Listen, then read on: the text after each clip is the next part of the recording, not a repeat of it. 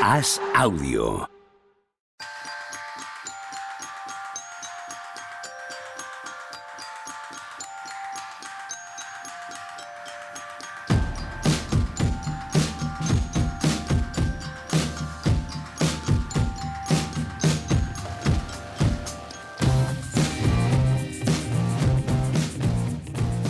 Hola, ¿qué tal? Hoy estamos al lunes 25 de septiembre del año 2023. Es evidente que de aquí va a salir un programón, un programazo histórico, porque la frase de los tres que estamos con micrófono y del que no está con micrófono, según hemos ido llegando aquí, ha sido, pero ¿de qué hablamos si no hay nada?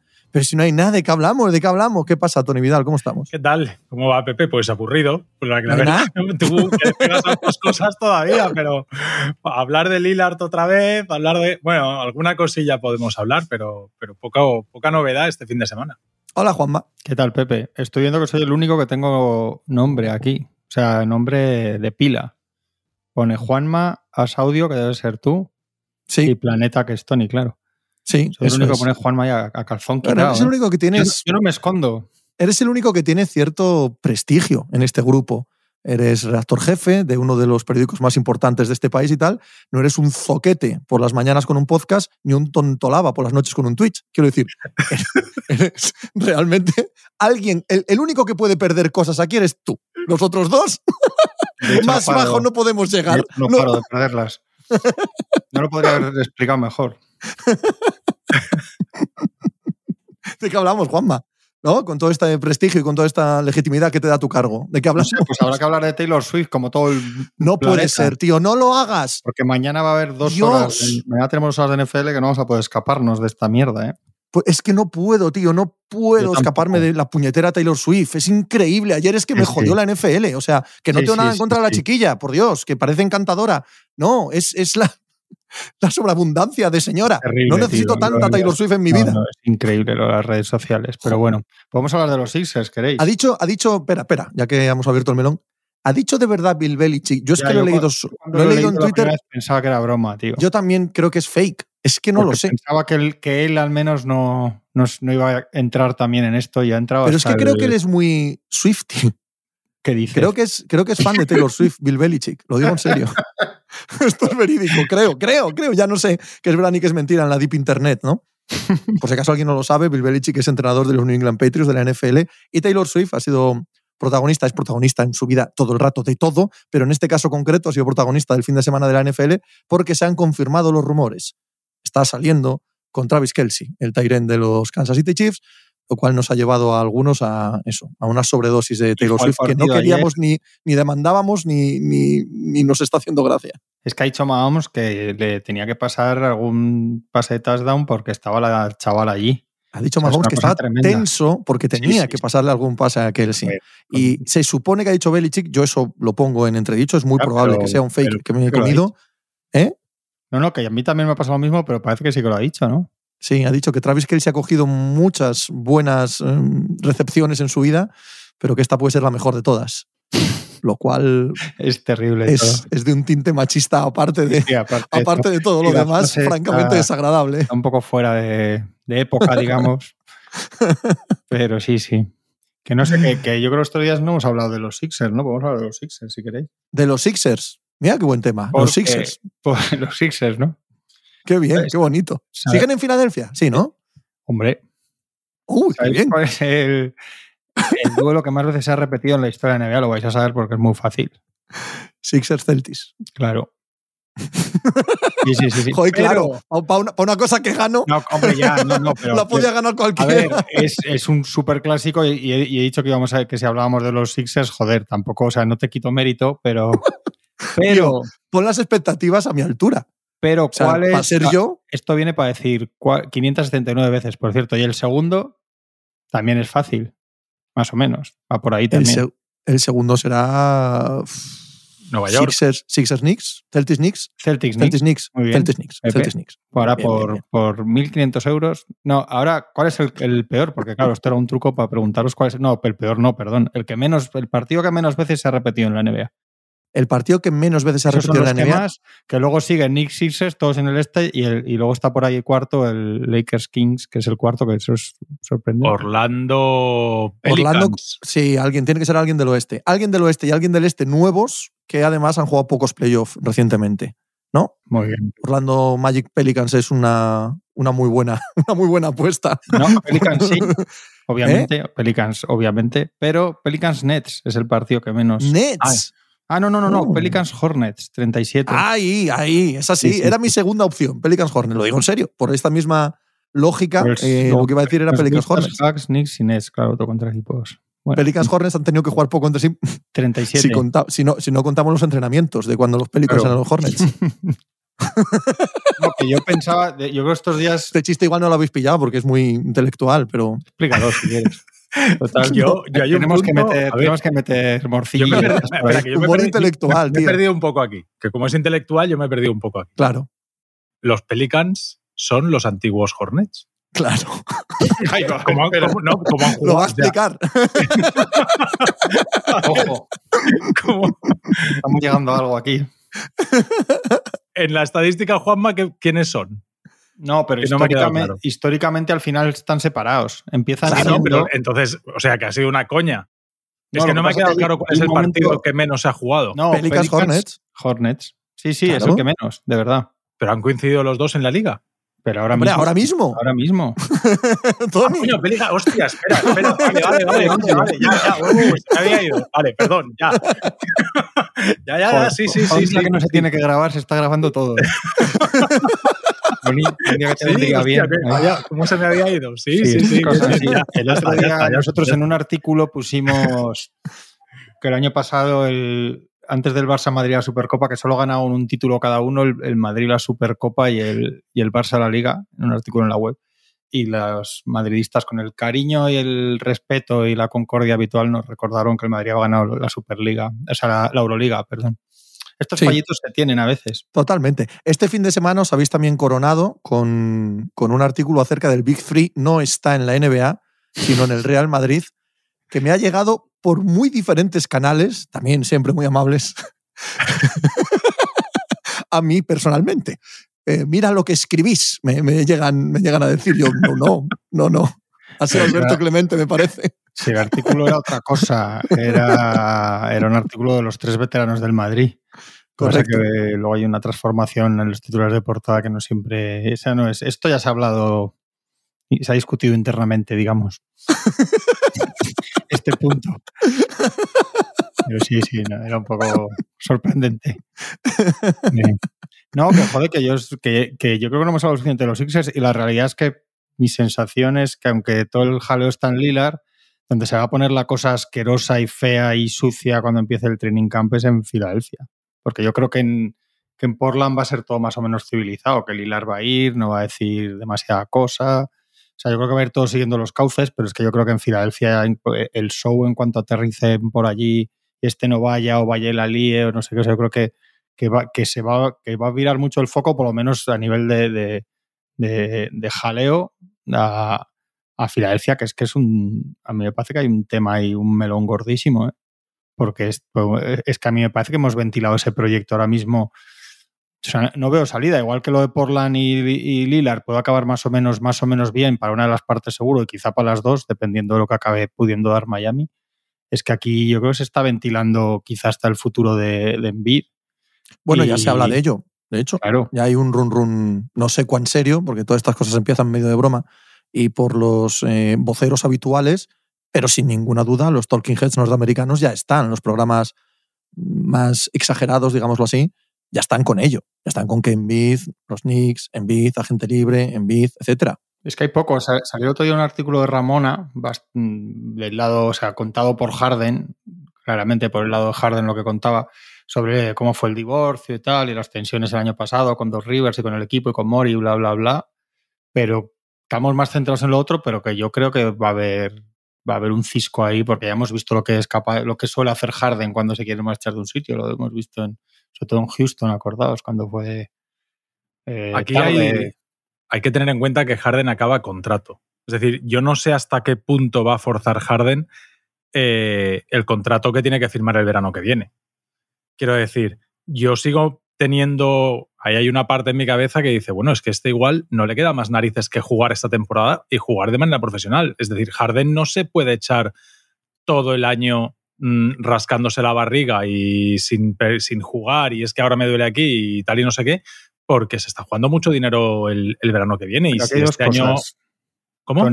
no, que hay dos cosas. Una, él ha dicho en China ante el mundo que él no va a jugar en un equipo de Daryl Mori.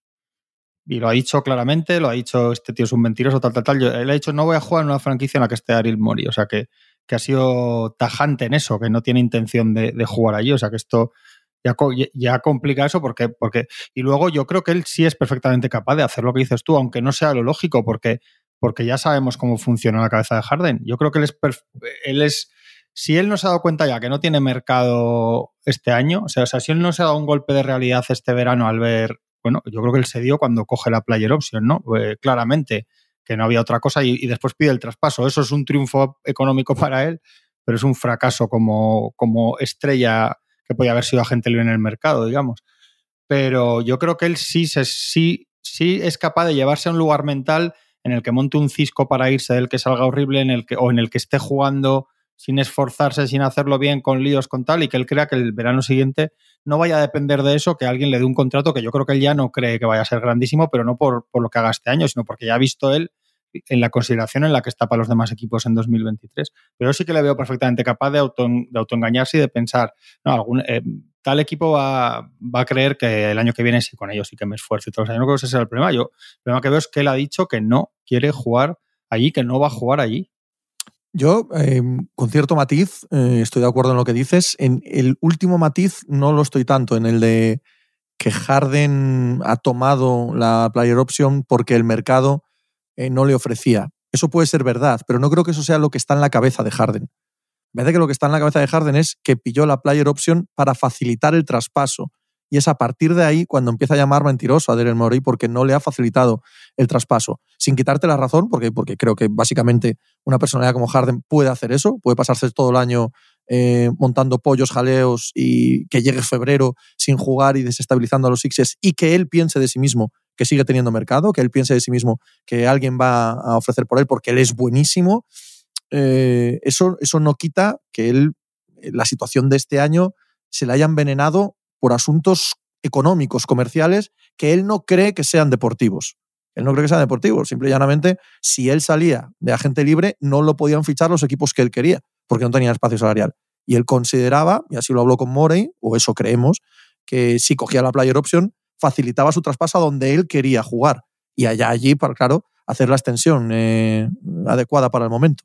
A mí me parece que deportivamente todavía es un jugador importante en la liga. Eh, estoy de acuerdo en lo que decís, pero sí que veo una posibilidad de solucionarse esto. Así como lo de Lillard me resulta muy difícil, porque lo, hablábamos la semana pasada, este ya no es el proyecto de Lillard. Eh, Lillard no está dejando ninguna opción a que se le traspase a ningún sitio que no sea Miami. Y aquí o claudica Portland o claudica Lillard. No hay muchas más soluciones. Aquí uno de los dos va a salir escocido seguro. Aquí ya están a disgusto, pero la posibilidad de que hagan una temporada profesional, voy a dejarlo ahí, yo sí que la mantengo. Es cierto lo que dice Juan. Te parece, eso, ¿no te parece que, eso está fuera de... pero donde dije digo, digo, Diego, igual... Correcto, pero no él. Donde dije digo, digo, Diego, muchas otras personas. Eh, o sea, yo, yo, o sea, la idea genérica te la compro. La idea concreta con Harden, eh, Harden es, es, muy complicado de llevar, ¿eh? No es cualquier otro que ha dicho esto, ¿no? Es, es James Harden. Sí, además no, que él, solo, que él sabe que la forma de realmente salirse con la suya es sin pudor y sin vergüenza y sin plantearse, pero que de menos estoy haciendo, es liarla todos los días. O sea, es crear un ambiente tan absolutamente tóxico que, que los Sixers llega un momento que digan, mira, pues cedemos, pero ya, ya vimos a Mori no ceder con Ben Simmons hasta meses después.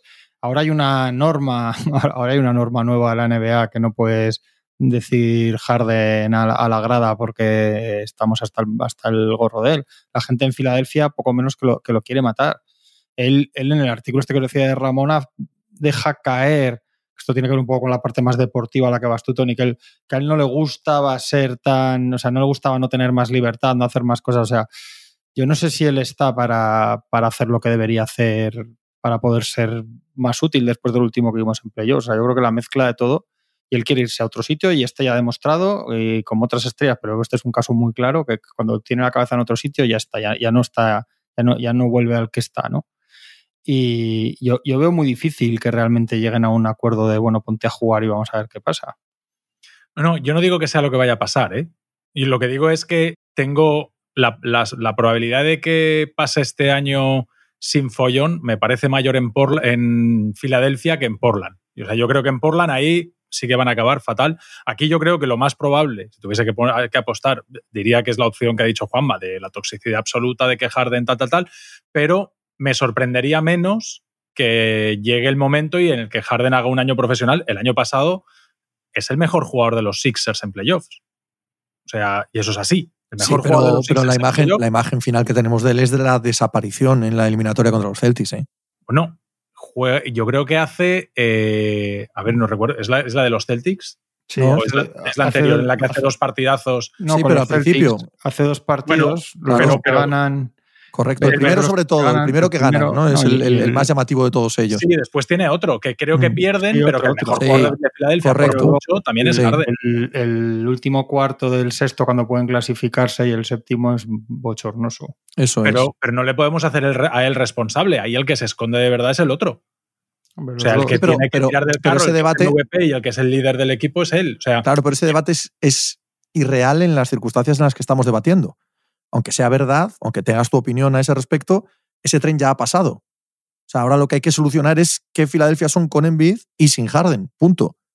O sea, el, tren de, Harden, de Filadelfia, de este proyecto ya está, ya se acabó. Una de las cosas por las que se enfada con dos Rivers es porque sale, eh, o sea, se expone un poco ante la plantilla que él hay ciertos viajes que va por su cuenta para poder aprovechar la vida nocturna porque es algo que él tiene, eh, él considera que lo tiene hablado con la franquicia, o sea, que él no está haciendo nada malo. Pero es que James Harden es así. O sea, él, dice, si es que esto puedo hacerlo porque me ha dicho Mori que si, que si a Miami no tengo que ir con el equipo y tengo que ir por mi cuenta un día antes para mamarme esa noche, pues que puedo hacerlo. Eh, a Rivers, que yo no defenderé nunca a los Rivers, ¿eh? pero vamos, que esto no le debe gustar mucho porque ya sabemos cómo es y a los jugadores, a otros jugadores de Filadelfia no les debía gustar.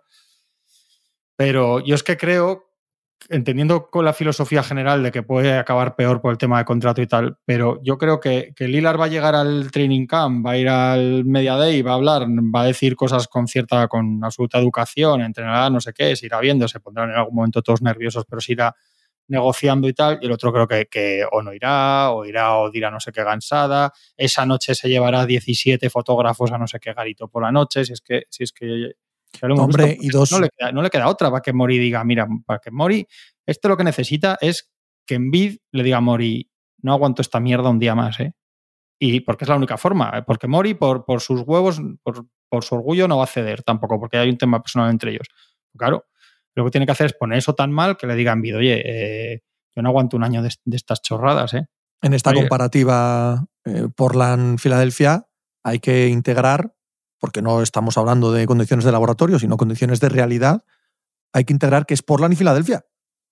Hay que integrar que Portland no aspira a nada y que Filadelfia sí, y que encima es el público de Portland y el público de Filadelfia. Y es el mercado de Portland y el mercado de Filadelfia.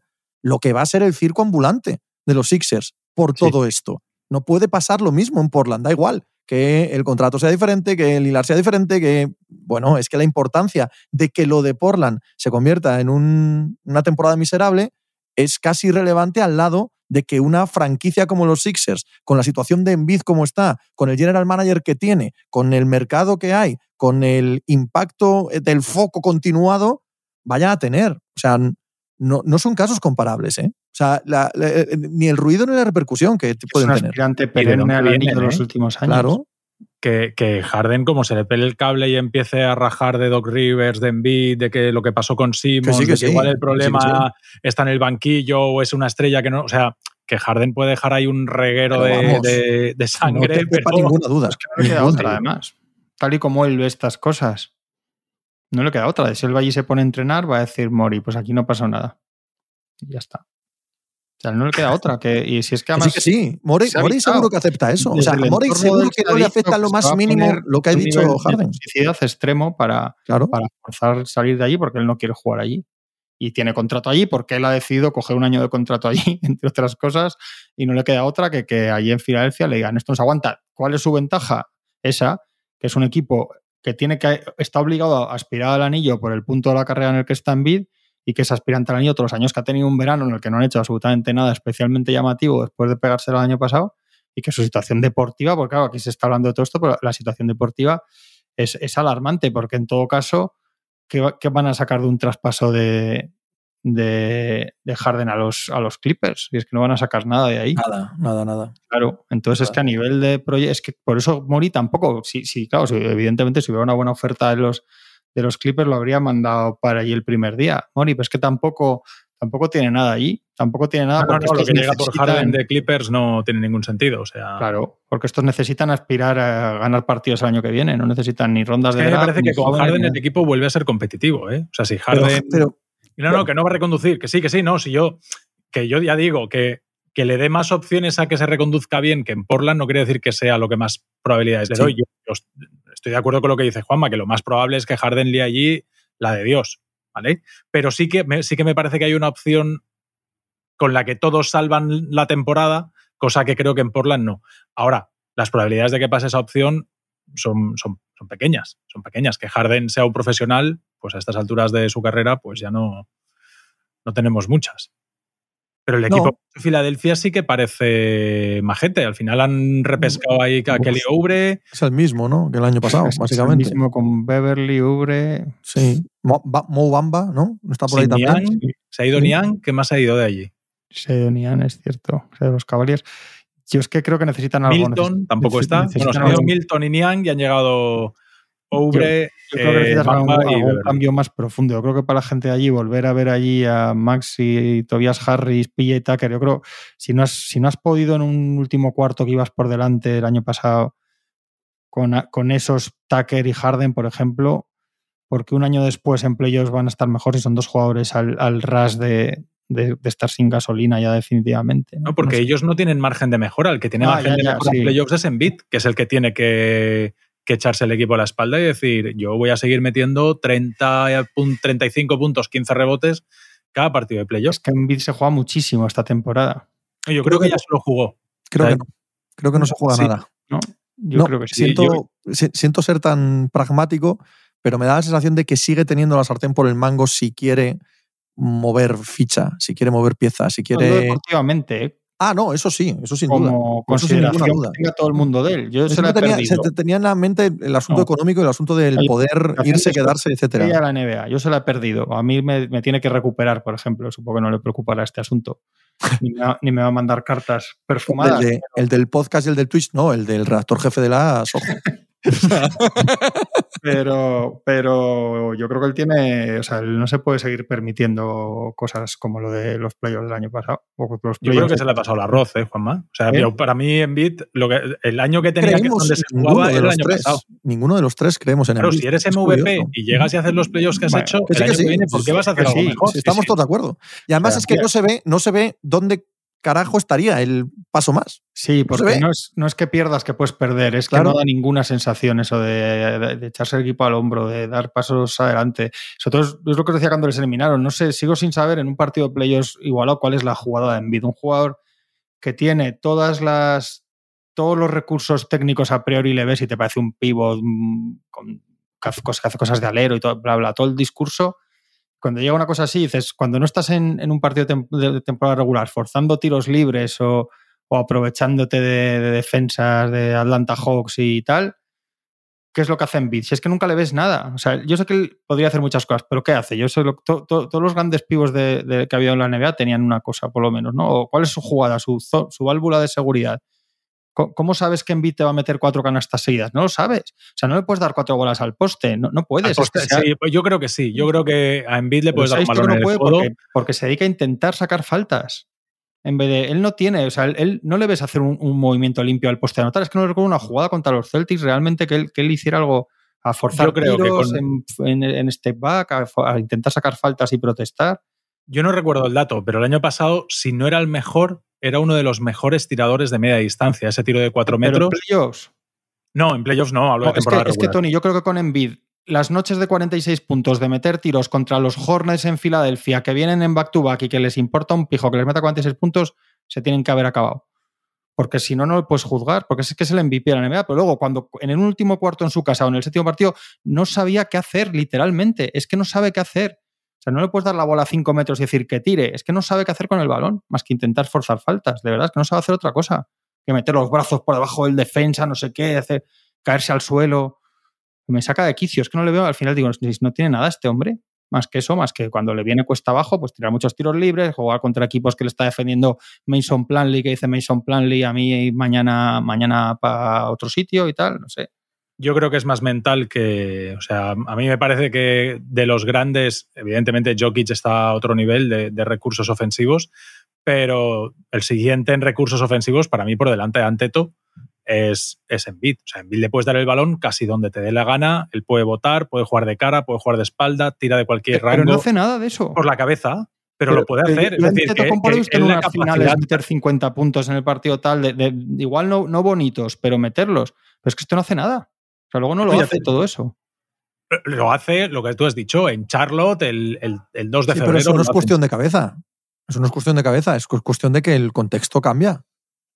No es lo mismo pero que él- te defienda no, un equipo menor, un jugador menor, que tampoco están preparando el partido en especial contra ti, que un quinto, sexto, séptimo partido de las finales o de cualquier eliminatoria de playoff, todo orbita en torno a defenderte. de 5 metros que te Claro. clasificar. Todo, lo que hace el equipo rival es, es minimizarte. Y si ahí te estrellas una y otra vez, claro, eh, yo, yo- esta aseveración de que Anteto tiene menos recursos, no sé, ¿eh? yo, ah, ostras, Yo sobre todo he visto más que monstruosidades perder, que no le he visto en Biz en No ningún le vi cómo ¿eh? perdió en Bid, no le vi qué hizo, porque mira, si Curry pierde una eliminatoria porque falla seis triples en el último cuarto, dices, chico, pues ha fallado Curry seis triples, que le puede pasar hasta él, al otro no sé qué, el otro, pero es que en Bid no sé todavía, eh, en los últimos cinco minutos de un partido, no sé, de playoffs, no sé cómo hay que jugar con Embiid, porque los tiros por Pues yo fuera y los los Otra cosa es que él tenga la determinación para saber que él tiene que acabar, tiene que tirarse los seis triples que tú has dicho de Curry, o ha de tener las narices que tuvo Anteto de hacer los 50 puntos y 20 rebotes en aquel partido.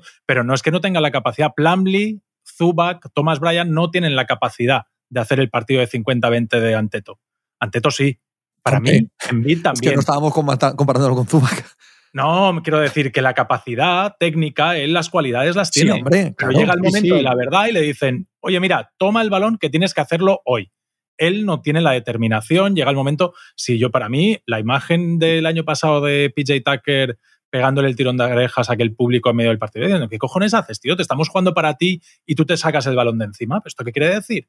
Este es tu equipo, no es el equipo de Harden, este es tu equipo. Y el líder de Filadelfia eres tú.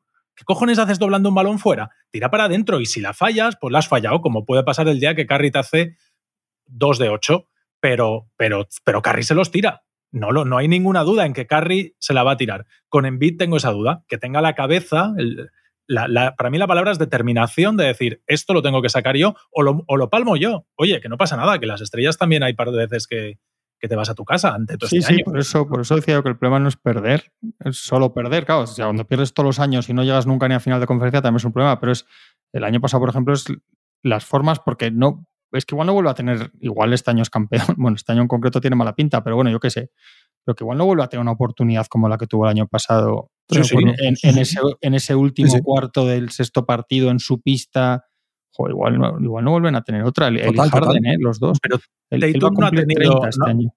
Tatum no ha ganado nada todavía, pero no tienes dudas de que cuando la bola quema, él coge la bola y dice, esto lo voy a ganar yo, y a veces lo gana, a veces lo pierde. Pero no hay ninguna duda en que, en que la cabeza de Tatum es la de un líder de verdad. Claro. La de Tatum, la de Booker, la de. Estamos hablando de gente que no haya ganado, no, no los que han ganado, que es obvio, ante Tocompo, Jokic, etcétera. Jokic sí. el año pasado, con unos playoffs estratosféricos increíbles, como hemos visto, no hay un partido. ¿Qué partido es? No sé si contra los Lakers o en las finales, que está fatal.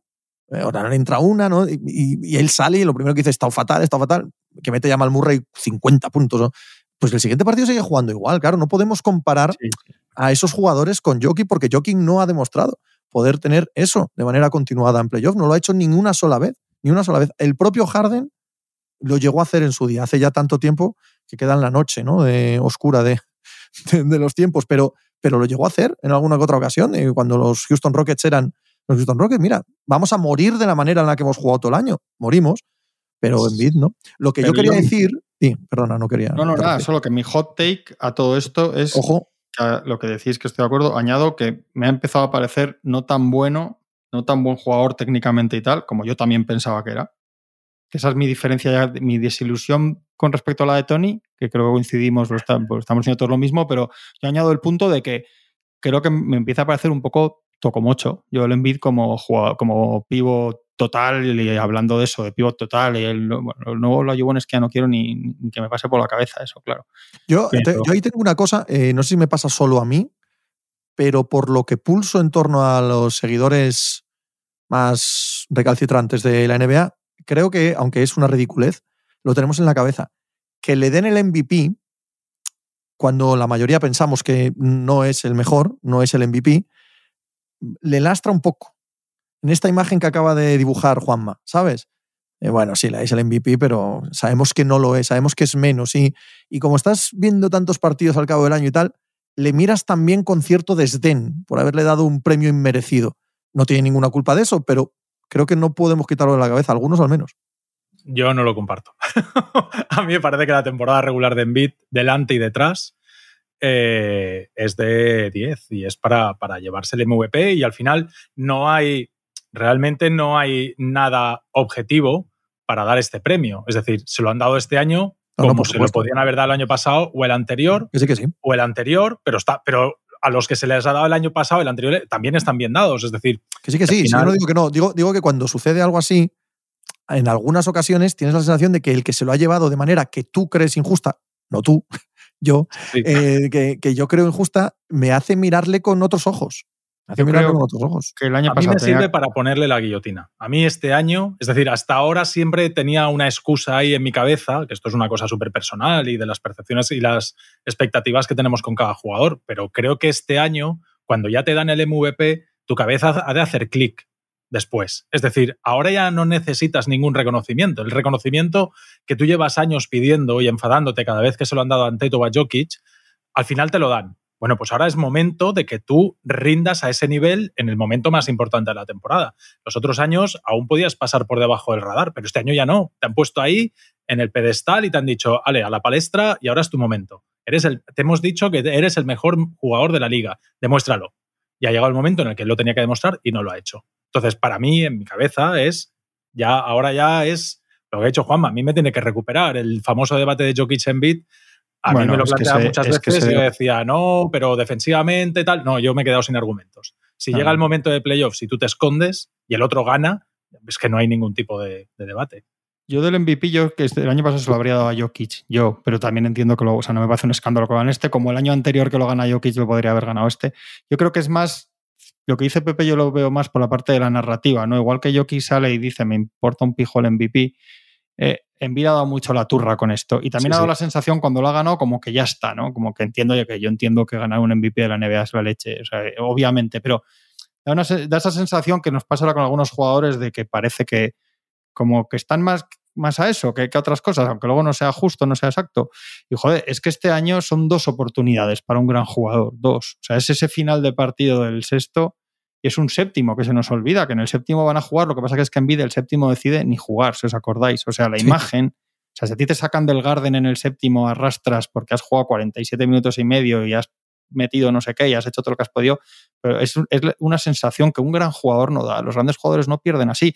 Aparte que se vio el mismo año pasado que no era imposible ir a ganar un séptimo a, a Boston, que lo hizo 15 días después Miami, ¿no? Sin, con jugadores que en teoría no son tan, tan súper estrellones como, como Harden y Embiid. Pero el año pasado en las finales va a Curry, gana dos veces allí y una de ellas gana él, porque gana él además, es que vimos exactamente eso. Que, e, e, e, ahí es donde se supone que tiene que ascender en días así. O sea, un jugador para ser otra cosa tiene que ser días así. No, no, no puede dejar pasar oportunidades en playoffs. No se convierte en un paquete absoluto por no ganar en playoffs, pero para estar en el rango de todos estos tíos tiene que hacer cosas de estas en noches así. Entonces, no, todo se reduce a eso. No es, no, es que ha perdido la eliminatoria, es un mierda y un perdedor. No, pero, pero en algún momento tiene que haber un día de estos que el tío vaya ahí al Garden, porque todos los grandes de la historia, no te digo Jordan y, Karim, digo del top 50, de los que hay ahora, los, todos los grandes van a ganar partidos de playoffs de estos y los ganan. Sí, o sea, no puede ser que siempre sea y que sea no comparecer. O sea, el séptimo partido aquel, la herida yo creo no es tanto perder el séptimo, que ya has perdido el sexto, ya, bueno, pues lo puedes perder, eh, es que pierden un partido. ¿Os acordáis que iban perdiendo de, 30 al descanso, una cosa así, con cara de ¿para qué hemos venido a Boston? Eso no se puede permitir en la un historia de, bastante, esa franquicia. Phoenix Suns Dallas Mavericks de hace un par de años, ¿no? Es ese partido en el que no existió, ¿no? Yo creo que el, que el año es, e, es un equipo apasionante porque, porque porque está en un punto delicadísimo, delicadísimo. Mi punto es que eso no es del todo verdad para Envid a título individual. Mi punto es que eh, él va a seguir teniendo el mercado para un siguiente gran contrato, él va a tener eh, la capacidad de eh, salir a prensa y decir quiero que me traspasen porque es intolerable lo que está pasando eso me aquí. yo. Sí, sí, pero, pero, eso no lo va a perder. ¿Sabes lo que te quiero decir? eso, eso, eso va a seguir ahí. Otra cosa es lo que nosotros pensemos de él desde el punto de vista deportivo. Pero si se pone en el mercado, en los Knicks, en. Eh, da igual, en cualquier lado, matan por un Embiid. No, no, eso está claro. lógica. o sea, es el actual MVP, parezca a mí mejor o peor, ¿no? que, que sea el actual MVP. Totalmente. que se, él se puede cargar a quien quiera por delante. Es decir, él puede apretar el gatillo de Harden. Nick Nurse, o sea, puede, puede quitar de delante a quien le dé la gana. sin más. Sí, sí. Entonces él se irá cuando él quiera y se, y se quedará quien él quiera. O sea, Yo sí, yo en eso estoy de acuerdo. Tampoco lo de Harden a los Clippers, ¿no creéis que lo mejor para lo que les puede pasar a los Clippers es que no pase? ¿Qué, es lo mejor que le puede pasar a los Clippers? Ya. En términos generales, ahora mismo, con la, lo digo en serio, ¿eh? sin, el, sin el chiste. Bueno, van a abrir eh, pabellón en el año que viene. Al lado del foro. El año que viene, ¿no? Sí, el año que viene. Eh, Steve Ballmer querrá ir a tope, pero realmente, desde el punto de vista deportivo, ¿qué narices es lo mejor que le puede pasar a los Clippers ahora mismo? Nos viene un aroma a Chicago Bulls, pero con mejor equipo, pero ese aroma de, bueno, sí, es verdad, somos un poco más competitivos, pero no me, no me da ni de casualidad, es decir... Pero es que no sabemos, o sea, entramos en el año 19 eh, de este proyecto sin saber si son competitivos o no. No, no lo son. Van a ser competitivos. Ya está. es, que, es, que, no hay más. O sea, hay que, hay que, empezar a poner encima de la mesa que son lo que son, la nada. O sea, un equipo, nada. Entonces, por mucho que venga Harden no deje de venir, ¿qué es lo mejor que le puede pasar a Los Ángeles Clippers esta temporada? Si me dices ganar 82 partidos y ganar el anillo, ya lo sé, ¿vale? Entiéndanme. Hablamos con la realidad de, la plantilla, del estado físico de Harden, de Harden, de George y de Kawhi, con, con todo lo que hay alrededor contractualmente hablando, eh, con todo lo que pueden poner o no por Harden, ¿cuál es el escenario ideal de este grupo? Es que además hay muchos jugadores que, o sea, todo el lote que era muy, muy, muy bueno en su momento, nos parecía secundarios de todos los Batum, Morris y compañía, todo eso se ha caído mucho por edad de muchos porque pasó su mejor momento, porque algunos ya se ha visto que definitivamente no son lo que se pensaba, tipo Covington. O sea, pero ese equipo en realidad se ha quedado en menos de lo que siempre parecía. Todos los años al principio de año, por lo menos, parecía un súper aspirante. Y este año no lo parece. Igual este año les va mejor por estas cosas de la vida. Están los dos buenos. ¿Por qué, Juanma? ¿Por sí, no, no, total. Bueno, pues ¿cuántos años llevamos? Pues porque a diferencia de los Bulls, que también es un equipo que te da absoluta melancolía, que están en mitad de ninguna parte, tienen dos tíos que si están al 100% sanos y les hace clic la cabeza, son de los mejores de la NBA. Ya sé que es muy difícil que todo eso pase, pero siempre te queda eso, que con los Bulls no, no, tienes ni eso. Pero la realidad es que, es que la, liga les está pasando por delante a ese proyecto. No han dado otro golpe de efecto ni han hecho nada y, y la sensación es que se ha pasado. O sea, yo creo que es el primer año de los en 2019 llegan estos, ¿no? Igual que Davis a Correcto. es lo que iba a decir que es el, primer, es el primer año que en verano no hay nada de hype, porque siempre había un poco más o menos y joder, esto, no sé. Es el primer año que ya los hemos dado por ventilados. a veces. Pero es que si llega Harden. Westbrook allí juega bien, pero. Es que si llega Harden vamos a estar igual, Juan. Por eso, sí. ¿Te imaginas? Si llega Harden, no va a haber nadie que diga, ostras, este equipo ahora sí, ¿eh? Ni una persona. en redes de los cuatro, la gente poniendo, ¿quién parará este equipo y tal? Y esas estupideces. ¿Qué pasa con todo? viendo venir. Exactamente con la frase. Sí, sí, pero es que es así, es que dice, bueno, ¿quién lo parará? Pues, pues los cartílagos Probablemente- del cuerpo. Probablemente los Kings mañana, los Grizzlies el viernes. los- Pero ¿quién, quién puede anotar contra estos tíos? Tal. Pero, pero es verdad que yo es el primer año que, que da la sensación que nadie los que nadie dice, bueno, y los Clippers o tal, bueno, este es el año. De de- cuatro años son muchos, ¿eh? son Es decir, No, no, es una vida. 2019. que Porque es una vida. tú puedes Esto no te- defender eh, claro. que el año pasado se hizo no sé qué. Puedes defender que el año anterior se hizo no sé qué y que el año pasado fue un mal año. Pero claro, ya cuando te tienes que remontar cuatro años para buscar el prime del jugador, dices, es que en cuatro años el declive. O sea, a mí no, no se me ocurre ningún escenario en el que Kawhi Leonard y Paul George, los dos a la vez, aguanten dos meses jugando 40 minutos toda noche sí noche, ¿no? Es que No, no- y, no- y- y o sea, que jugando uno ahora. todavía igual, pero, pero es que con uno no les da, Y que necesitan a los jugando dos. ahora juntos tampoco os dan tanto miedo como hace cuatro años, porque además ahora lo de alrededor, a diferencia de hace un par de años, no te parece. Ahora te ponen ahí a Marcus Morris, ya Batum, ya a Covington, y dices tú, pues muy bien, mire usted. Y que, de- y que dos señores que hace cuatro años jugaban de X manera, que casi no han jugado ni juntos ni separados en los últimos cuatro años, hombre, la lógica es que no juegan igual que hace cuatro años. Ya no lo de alrededor, ellos mismos. ¿Qué miedo dan en la liga ahora mismo Kawhi Leonard y Paul George No. por sí mismos? O sea, son jugadores que hasta que no se demuestre lo contrario, ha pasado claramente la capacidad que tenían para decidir los partidos de baloncesto. Y Westbrook juega bien el rato que está con eso el año pasado, pero tampoco parece que sea la, solución en 2023 para nada, porque yo está más cerca de volver a tener problemas que de jugar al nivel que tuvo esas semanas ahí por edad y por cómo está en su carrera, porque no es un problema solo de los Lakers, que fue lo peor que le hemos visto, pero que ya. O sea, y claro, yo por eso os digo que yo creo que es como encima les acabe cayendo Harden, es que me parece casi peor todavía, me parece redoblar en todos sus, sus problemas y miserias y, y, y estrellas decadentes.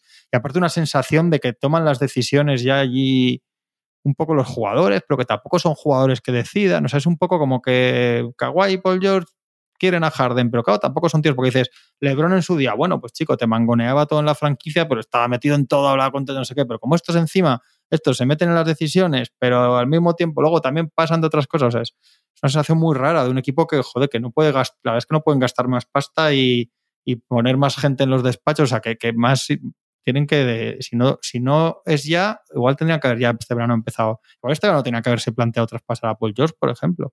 Hombre, ellos Sí, tienen que claro que sí. renovar a los Mucha dos gente. este verano, ¿eh?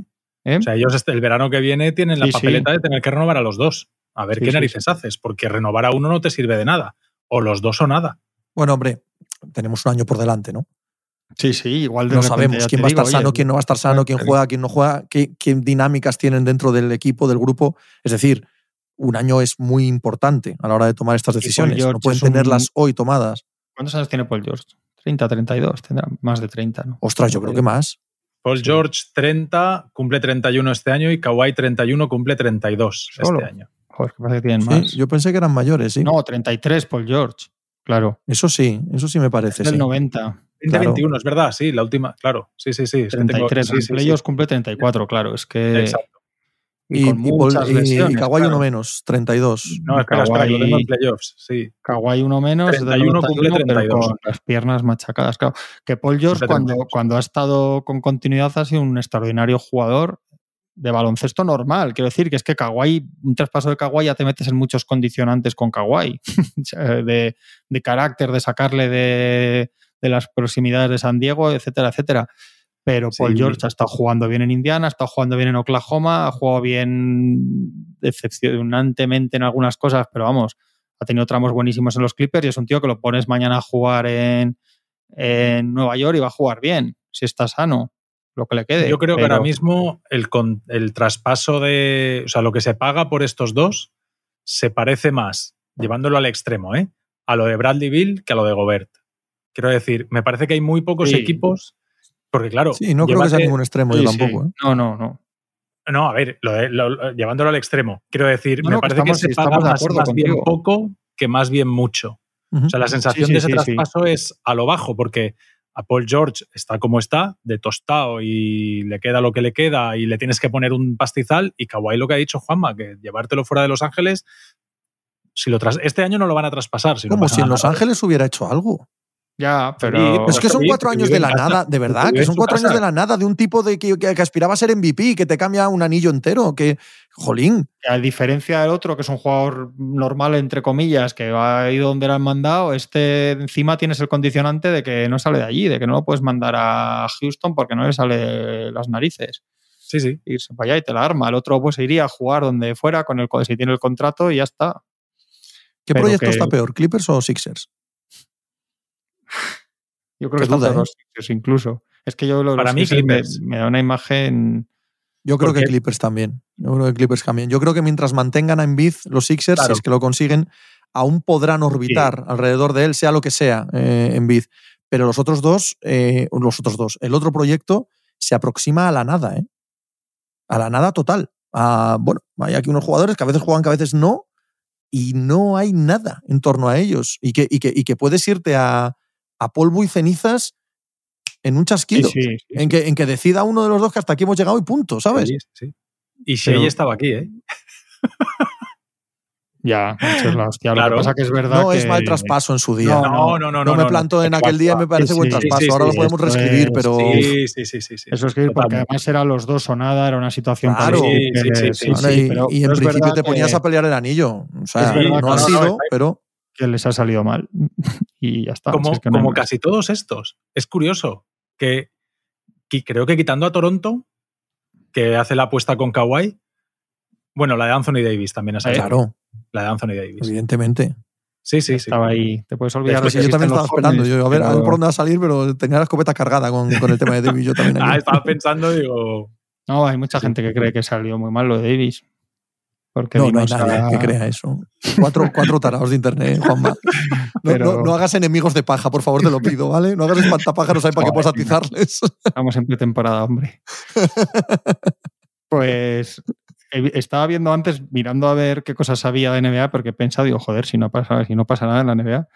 Y está en CBS. no- atención. Ah, dale, dale, perdona. no, perdona. uno de los rankings que menos me gustan del verano, que mira que hay rankings que no me gustan, que es el de los mejores, los 25 mejores jugadores de menos de 25 años, que esto es una cosa que siempre me pone muy nervioso. O sea, no, no- no le veo mucho, mucho sentido. Porque aparte, por ejemplo, está el 13 Wembanyama, que digo, es que Wembanyama no lo puedes meter en esta lista porque, ¿qué? Si lo pones por potencial, pues si quieres ponlo el 1 o el 2, ¿no? Claro. Si no lo si no, jugar, pongas o porque sea, no jugado ni un minuto. no, claro. ponerlo el tercer verás. ridículo, ponerlo el tercer ridículo, ¿no? Pero me, me ha llamado la atención que está el 2 todavía en este verano, ya Morant está el 2, ¿eh? Te, ha llamado la atención por, por joven. Y, y el, y el uno es Zion. Esto es como el maillot blanco del Tour de Francia, ¿no? No. Que lo lleva la gente que lleva ganándolo tres años.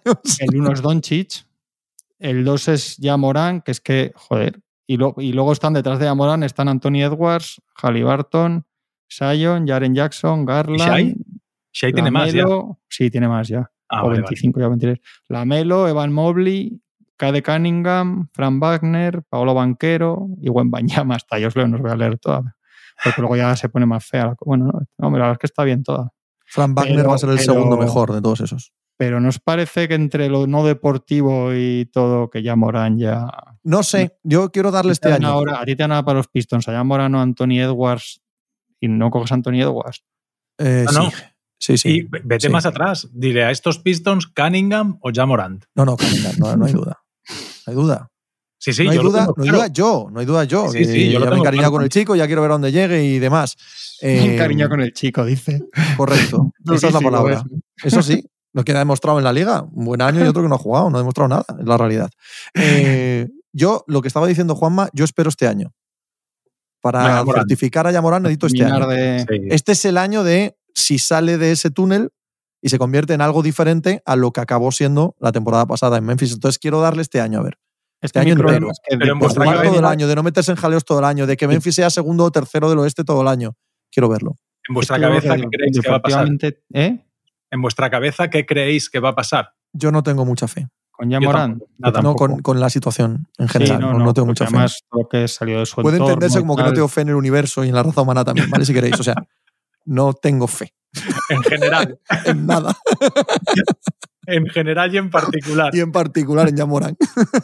No, yo tampoco, ¿eh? Yo el caso es que tienen dos de los seis primeros, los Grizzlies. Lo que pasa que. Sí, pero es más mentira todavía lo de Jaren Sí, sí. Jackson. Ese, ese sí que lo tengo quemado ya. Ese sí que ya no, Hombre, vamos. Es que, mira, está el séptimo Darius Garland. Vosotros no preferís a Darius Garland que a Yamoran para vuestro equipo, pero- Ah, pero, no, yo no, necesito ver a Darius también este año, ¿eh? Pistolas y tal, pero es que, es que a mí me parece que Yamoran va a ser Westbrook como mucho, que no es poco, es lo que decimos siempre, pero que no.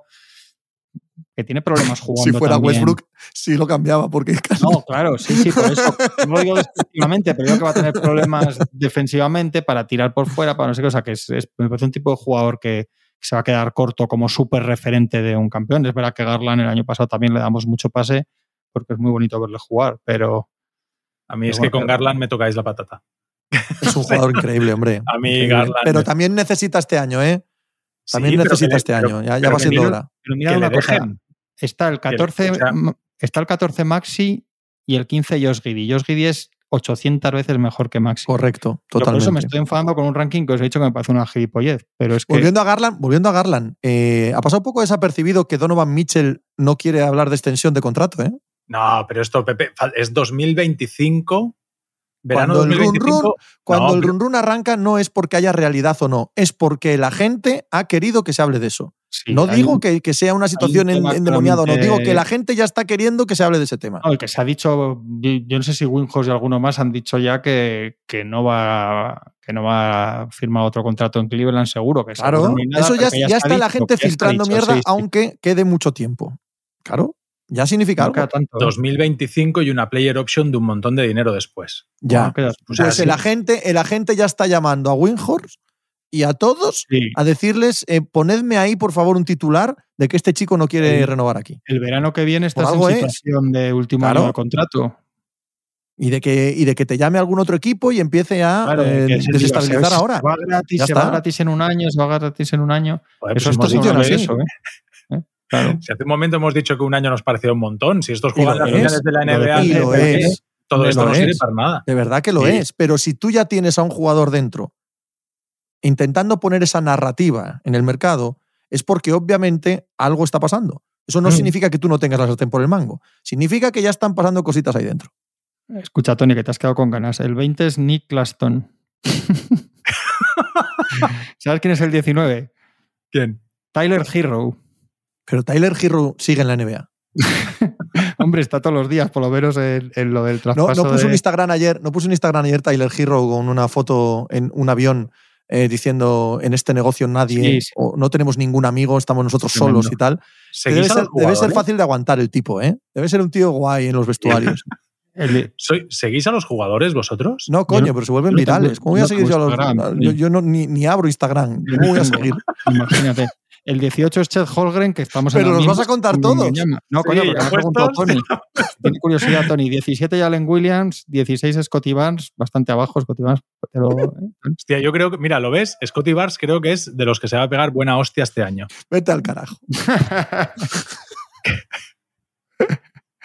Que nos que hemos peleado en esta casa con Scotty Barnes. No, o sea, pero no, no, no, no, no, no, no confundáis el debate. ay, por favor. El debate era que aquel año, aquel año era el mejor de los tres. ¿Qué iba a ser? Aquel año el Otro de esos premios basura dado por las estadísticas vacías. De verdad. De No, es verdad. que la- A ellos engañan a los. A los, a los tactiquitas de, de la NBA. Oye, en Bid, por cierto, como hemos hablado de Bid, hemos dicho que le ha puesto Francia un tope para que ¿Ah, diga sí? con qué país quiere jugar, que esto en 10 de FIBA es una cosa buenísima. Está genial porque pasará ese tope y a mí dirá, bueno, pues me lo pienso dentro de dos meses. Y dirán, bueno, pues, pues el tope Pues- dentro de dos meses. Han hecho, han hecho lo mismo con Wiggins. sí, Que sí, que no, que si no estaba, pero bueno, estamos hablando con él otra vez. A ver si claro, por si acaso, eso es. Bueno, estos, topes, estos topes autoimpu- autoimpuestos me los conozco todos. O sea, ¿es hoy o nunca? Nunca. Bueno, mañana te llamo otra vez y ya me vas contando, ya me vas contando cómo lo vemos, ¿vale? Bueno, chicos, eh, esta semana grabamos el segundo programa el viernes. Creo que me ha dicho el Machi. ¿Puede ser? ¿Estamos todos de acuerdo? Primera noticia. Coño, no lees el WhatsApp, ¿eh, eh, Tony? ¿Cómo que no? Joder, ¿está, ¿salió en el WhatsApp? Ha salido. No. Ha salido en el WhatsApp. ¿Ha, ha salido en el WhatsApp esto? ¿O no? Yo diría que no, pero bueno, Creo que grabamos el viernes, sin problema. ¿vale? Hasta luego, chicos. Bueno, Chao. oh.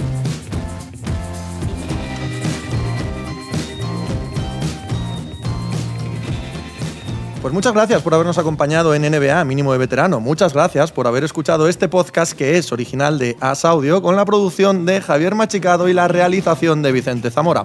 Síguenos en redes sociales arroba asaudio para no perderte nada y recuerda que puedes escucharnos en la sección de podcast de as.com, en la aplicación del diario As o en tu plataforma de audio preferida. Un saludo de Pepe Rodríguez con la compañía de Tony Vidal y Juan Marrubio desde la redacción del diario As.